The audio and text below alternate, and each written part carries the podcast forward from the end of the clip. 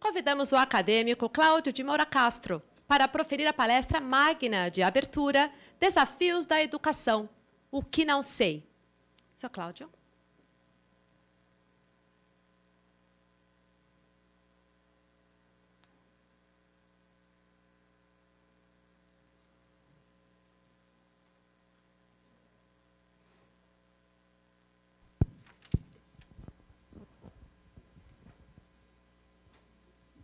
Meus cumprimentos.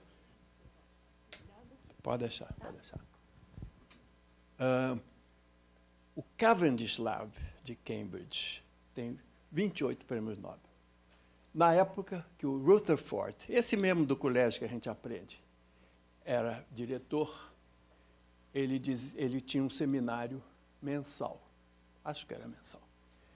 E ele dizia, nesse seminário, no meu seminário, qualquer pessoa que queira vir aqui falar do que sabe, não está convidado. É. Quem eu convido são pessoas que querem vir falar da sua ignorância, daquelas coisas que não estão conseguindo entender, daqueles desafios, daquelas brigas para desvendar a natureza.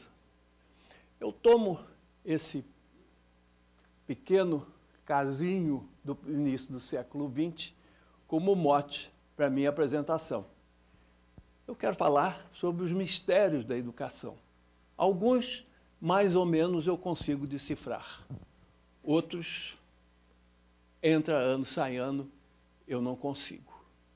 Então, vamos ver.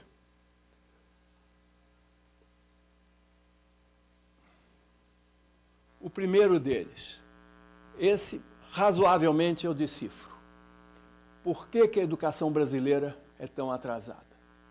O ponto inicial é que não é o que nós estamos fazendo errado hoje. Não é o que, as nossas trapalhadas de hoje, que não são poucas. O ponto fundamental e a causa que a nossa educação é fraca é que nós começamos muito tarde, andamos muito devagar e levamos muito tempo para acelerar. Então, nós temos um, um atraso acumulado de quase cinco séculos. Quer dizer, o que nos atrapalha é o fato de que nós andamos extremamente devagar, até 100 anos atrás, muito devagar, e, e, nos últimos 50 anos é que acelerou. Então, nós estamos essencialmente condenados pela demografia, ou seja, nós fomos colonizados por um país de inegáveis méritos, que nos deixou uma herança valiosa do ponto de vista de convivência e de muitas outras coisas, mas um país de baixo nível de escolaridade. Portanto, nós fomos colonizados por um país de pouca, onde, e principalmente as pessoas que vinham tinham um nível baixo de escolaridade. A própria família real portuguesa não era lá essas coisas, havia alguns semi-alfabetizados. E, além disso, nós não, nunca tivemos bons modelos de escola, nem de universidade, nem de escola. Quer dizer, os modelos são mais ou menos. Então, vamos ver um pouco como é que as coisas andaram. Estima-se, estimativas mais ou menos, que por volta de. no século XVIII, mais ou menos 3% da população era alfabetizada. Em 1900, 10% da população estava na escola. Entre 1900 e 1950, há uma aceleração muito grande e nós chegamos em 1950 com 50% e praticamente chegamos a 100% na virada do milênio. Ou seja, a nossa educação é extremamente recente. Vamos fazer uma comparação curiosa. Olha os Estados Unidos. Em 1700, os Estados Unidos, 1700 para 1700 e tanto, o nível de escolaridade americano era maior do que o da Europa, porque foi colonizado por protestantes e na, no protestantismo ler a Bíblia é fundamental. Então, aqueles que vieram eram alfabetizados e reproduziram um sistema de educação. Então, vocês vão ver a extraordinária diferença entre Brasil e Estados Unidos. Quer dizer, quando os Estados Unidos tinham 60%, 80%, 90% da população escolar atendendo as escolas, nós tínhamos 10 ou 15. Então, essa diferença é fundamental e essa diferença nos marca para o resto da nossa história. O trabalho que vai dar para superar isso não é pouco. Então, um dos mistérios da educação brasileira e que está aqui desvendado é a lentidão do processo e o recente que é a aceleração. Muito bem. Outro mistério. Por que que de repente a educação brasileira disparou? Não é? Por quê? Que, que razão existiria? Uma das razões, esse é um mistério que mais ou menos eu decifro, mas não tão bem, é que a economia cresceu. Quer dizer, a educação teria sido puxada pelo avanço da economia. Eu vou falar mais adiante no avanço da economia, mas a economia, mas o, o, a educação cresceu não porque o povo quisesse educação, mas que a economia precisou de mais educação. Essa é uma hipótese razoável. Em 1900, nós tínhamos 10% dos meninos na escola, em 1950, 50% dos meninos na escola, então vocês veem que passa em, em, em meio século, passa de 10 para 50, e mais meio século passa de 50 para quase 100, porque 100 é impossível. Qualquer país que diz que tem 100% do menino da escola está mentindo, porque não é possível, mesmo nos países mais avançados, tem sempre uns, uns, uns complicadinhos. Uns estão na cadeia, outros são burrinhos, enfim, não, isso não, não, não é por aí, mas é quase 100%. E o que, que nós vemos é um, um, uma evolução razoavelmente previsível. Inicialmente, cresce o ensino fundamental, não é possível inverter essa ordem, cresce o fundamental. Na década de 90, triplica o médio, e daí para frente o superior tem matéria-prima para funcionar, então ele cresce e muito. Então o que nós temos nessa, nesse fim de século XX é uma aceleração extraordinária, seguindo uma lógica que não se pode mudar, não pode subir o, o superior sem, sem ter o, o, o primário e por aí afora. Tudo bem. Esse é um ponto que eu insisto muito. Quando a gente lê os livros de história do Brasil, nós vamos ver a glória descrita ao longo dos séculos, a independência, o ciclo do ouro, o ciclo disso, o ciclo daquilo, parará, parará, parará. E o século XX mortiço revolução disso, militar subiu, militar desceu, deu o golpe daqui. Quer dizer, é um, é um século cinza nos livros de história. E a minha tese é que o século XX é o século mais glorioso do Brasil. É o século em que o Brasil sai da vala comum dos mais pobres da América Latina para se tornar um país no meio do caminho, com um pé no desenvolvimento mas ainda com o outro pé no atraso, o que não é, o que não é pouca coisa. Muito poucos países deram esse salto e o Brasil está dando esse salto de uma forma extraordinária, ou deu no século XX. Então, valorizemos o século XX com revolução de 20, de 30, de 32, de 35, de Getúlio, foi o grande século do Brasil e precisa ser entendido como tal. Essa é uma tese minha e que eu quero convencer as pessoas, não sei se estou conseguindo. Enfim, aí, quando tudo parecia encaminhado, a educação travou no século XXI. Por que que foi? O médio, que triplicou na década de 90, parou de crescer a partir do ano 2000 e pouquinho. Não só parou de crescer, como a evasão aumentou, e como as medidas de qualidade, seja a Prova Brasil, na, na verdade, Prova Brasil, porque o Enem não é comparável de ano a ano.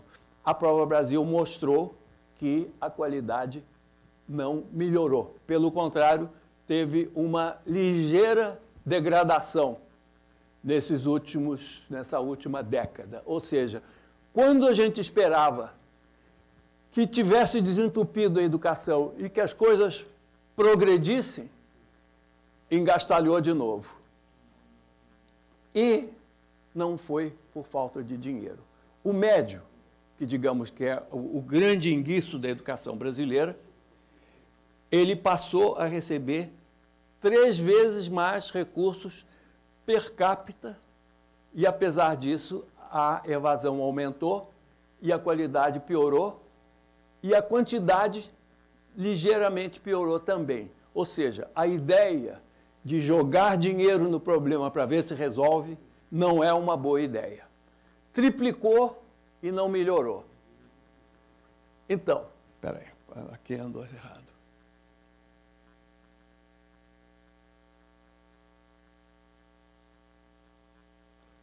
O que, que aconteceu? Soluções equivocadas ou não soluções, quer dizer, não se enfrentou o problema, os problemas, sobretudo, do ensino médio. Não se enfrentaram os problemas do básico também, mas no ensino médio a crise foi mais radical, porque nós só conseguimos graduar metade da faixa etária correspondente no ensino médio. Mal que mal, no ensino básico, nós, no fundamental, nós temos entre 70% e 80% estão conseguindo terminar. Então, agora que fizemos a reforma do médio, tem, outro dia eu descobri que tem 20 anos que eu escrevo sobre isso e não adiantou nada. E agora nós fizemos a reforma do médico, alguma coisinha possivelmente pode acontecer. O que, é interessante é que o dinamismo da economia nesse período não empurrou não fez com que a educação melhorasse de qualidade. O que, o que aumentou foi o ensino superior, mas com uma matéria-prima muito capenga. Não é? Então, agora chegamos ao grande, ao grande mistério. Esse eu não consigo decifrar.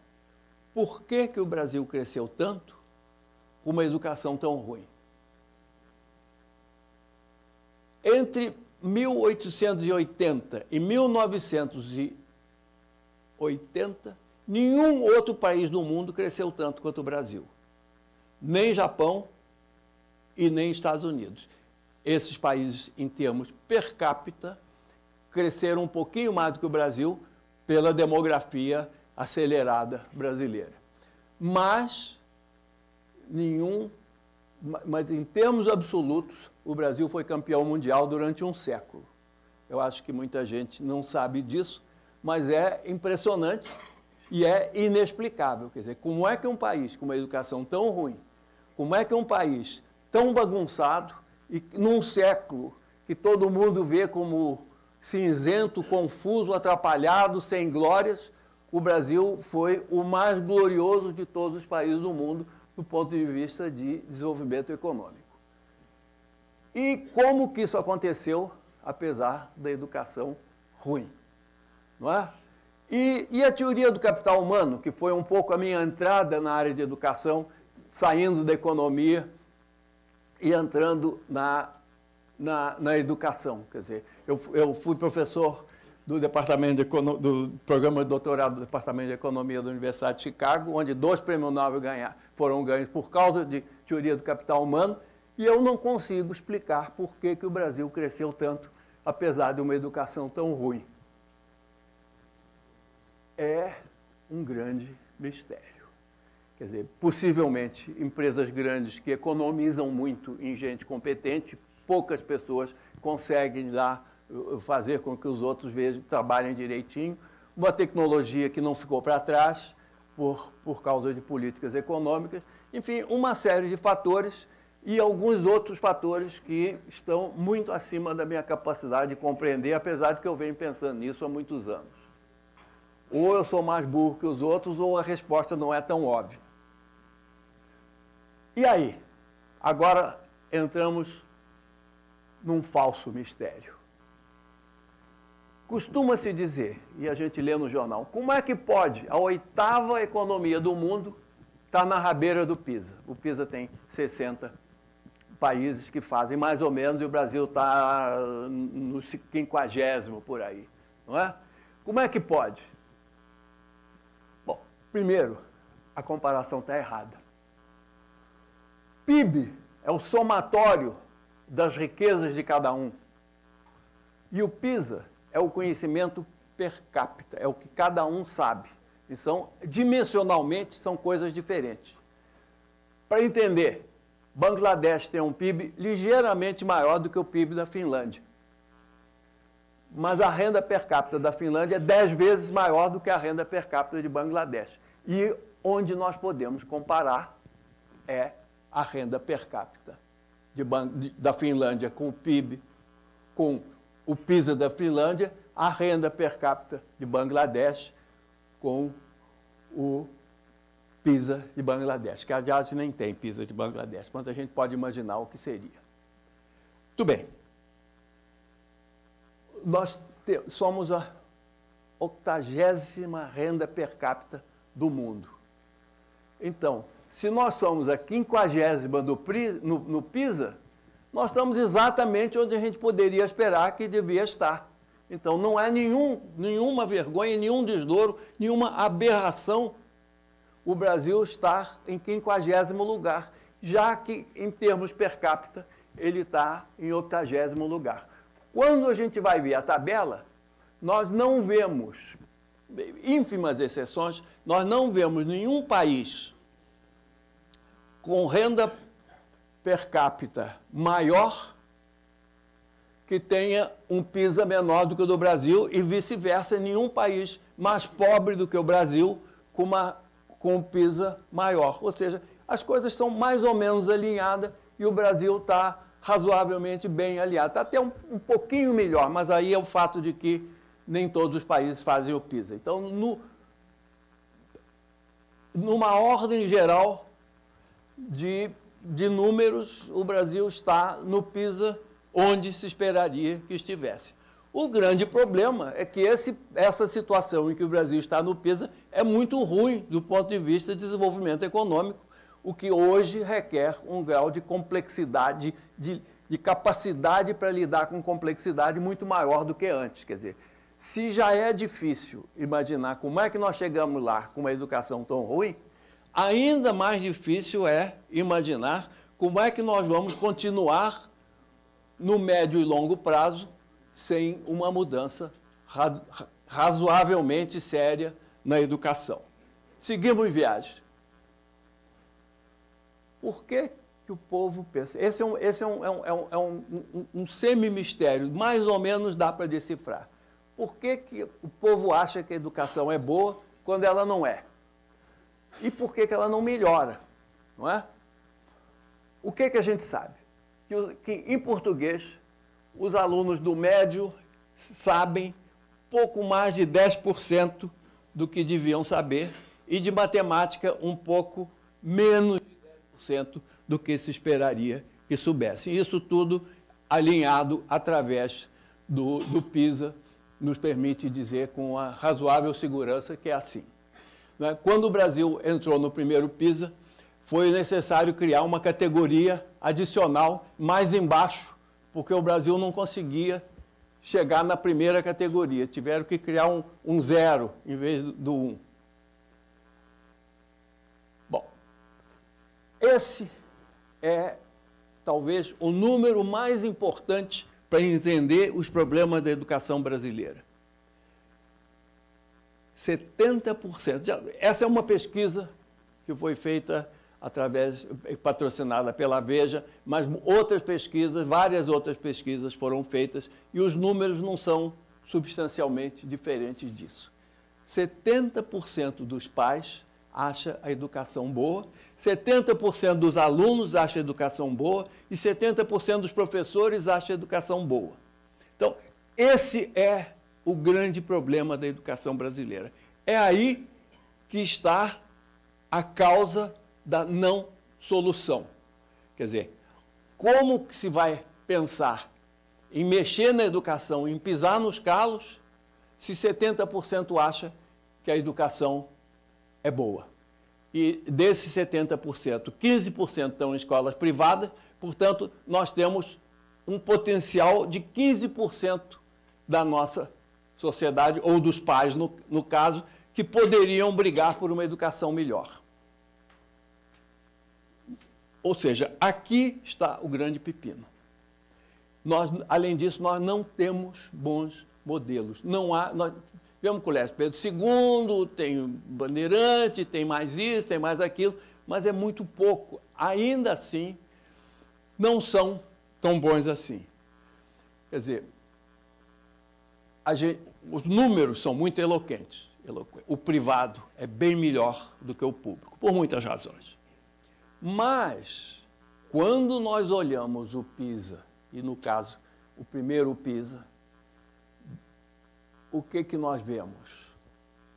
Nós vemos que a elite brasileira sabe menos do que a classe operária da Europa. O que nós chamamos de bom colégio, o que nós chamamos de bom rendimento, é um horror do ponto de vista. É, é, é a base da pirâmide na Europa, nos países da OECD. Muito bem. Como que conserta isso? Esse, obviamente, é um grande desafio. Primeiro, onde é que estão os enguiços? Não é? Precisamos de ministros de peso. Ministros que estão lá para fazer as coisas com coragem e com força política, ou seja, com pleno apoio do presidente. Tivemos isso no período do Fernando Henrique. Está um pouquinho melhor agora. Nós temos uma péssima formação de professores, isso a gente podia falar horas sobre isso, mas não é o caso. As escolas têm regras muito ruins, não há nem prêmio, nem puxão de orelha.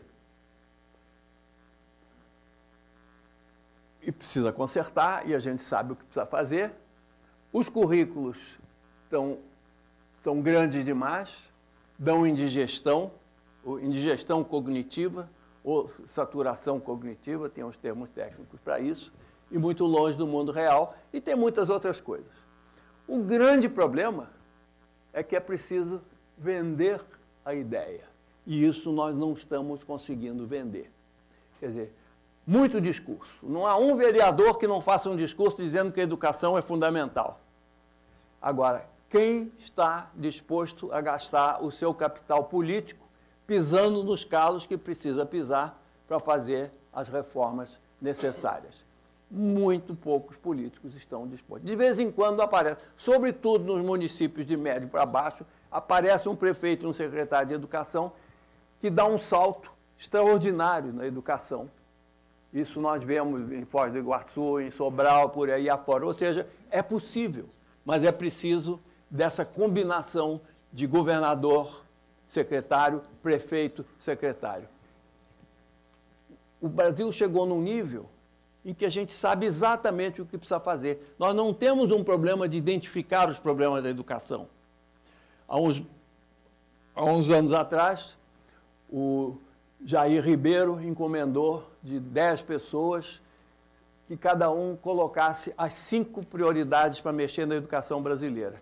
A gente achou que ia ser um pesadelo para quem fosse fazer a compactação desses resultados. Na verdade, todo mundo disse a mesma coisa, ou seja, há pleno consenso a respeito do que tem que fazer. O problema é que nós temos um Brasil velho que ainda é muito grande. E esse Brasil velho não acredita em educação porque viveu sem educação, cresceu sem educação e esse é o grande entrave. E ele ainda pesa na eleição, ainda pesa nos votos, ainda pesa no processo político. Muito bem, então o que, que nós temos? É um círculo vicioso de valores e de educação. Os valores são velhos, levam a uma educação ruim, e a educação ruim perpetua os valores do Brasil velho. Isso é o que precisa superar. Nós precisamos dos valores da modernidade e precisamos também para o conhecimento. Essa é a tarefa da escola. Não é só ensinar a ler, escrever e fazer conta. É transformar o Brasil velho no Brasil da modernidade. Mas aqui nós temos um círculo vicioso em ação. Então, as soluções. Esse é o segundo ponto fundamental e que casa com aquele dos 70%. Nós temos que vender para os brasileiros a ideia de que a educação é muito ruim e que nós não temos um futuro brilhante com essa educação muito ruim que nós temos hoje. E o marketing social é a arma que nós temos. É? Se houver vontade política, o, há pleno conhecimento do que tem que fazer, há plena competência, há muita gente que tem a capacidade, a liderança necessária, mas essas pessoas não funcionam num vácuo político. É preciso que esse Brasil novo comece a se fortalecer mais do que até hoje. Então, no fundo, são soluções técnicas, mas sem a mudança de valores, essas soluções técnicas continuarão encruadas. Nós não conseguimos impor essas soluções. Esses são os mistérios da educação brasileira. Muito obrigado.